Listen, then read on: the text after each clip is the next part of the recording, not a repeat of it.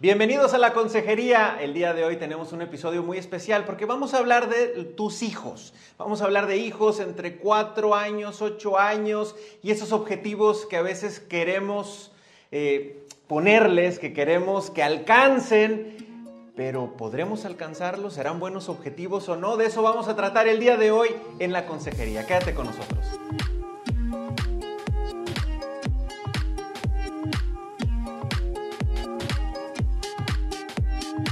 Bienvenidos sean todos ustedes a la consejería en este nuevo episodio en el que tenemos un extraordinario invitado, que es Jorge. Jorge, te doy la bienvenida aquí a la consejería. ¿Cómo estás?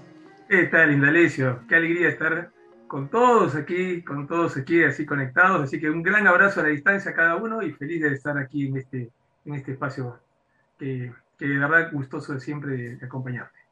Muchísimas gracias. Jorge, platícanos un poco de ti. ¿Qué te gustaría destacar para que la gente te conozca un poco más? Bueno, primero que nada somos colegas, ¿eh? De todo lo que estamos, nos están viendo, somos colegas. Yo soy padre de familia, eh, casado con María Esther, mi esposa. Tenemos cuatro hijos por ahora. bueno, bendecidos con esta, eh, de tener estos cuatro hijos, tres varones y una mujercita. Y bueno, y ahí estoy siempre dedicándome hace muchos años al tema de de orientar en orientación familiar, aparte estoy dedicado al ámbito empresarial, dando capacitaciones en temas de desarrollo humano y otros temas más.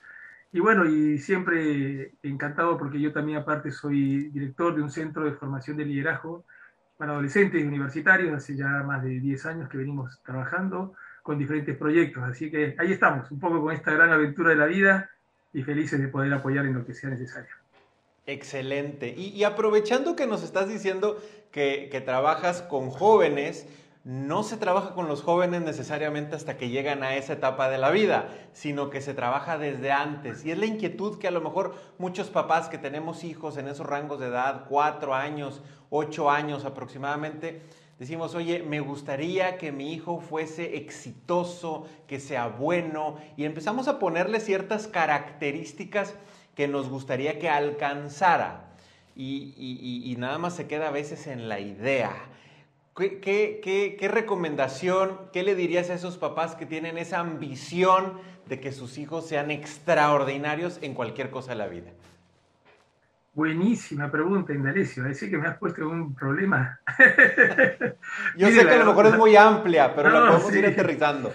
No, la verdad es que eh, yo por todos estos años que vengo trabajando con jóvenes, eh, han pasado miles de chicos adolescentes, universitarios, y ha sido un poco ver la realidad de una juventud que, que efectivamente, claro, cuando ya llega al centro nuestro, nos hemos ido trabajando, sobre todo en el tema de desarrollo de la personalidad, y nos encontramos con un serio problema muchas veces, con chicos con baja autoestima, con dificultades para enfrentar la vida, poca autonomía, acostumbrados a que siempre le resuelvan todos los problemas, y eso muchas veces veíamos que muy en el fondo había un problema detrás que en el tema de la sobreprotección. Hago un pequeño corte a esta interesante plática que estamos teniendo con Jorge Vergara porque quiero platicarte de la serie Cómo preparar hijos triunfadores, que Jorge Vergara preparó para Familia 360 Plus.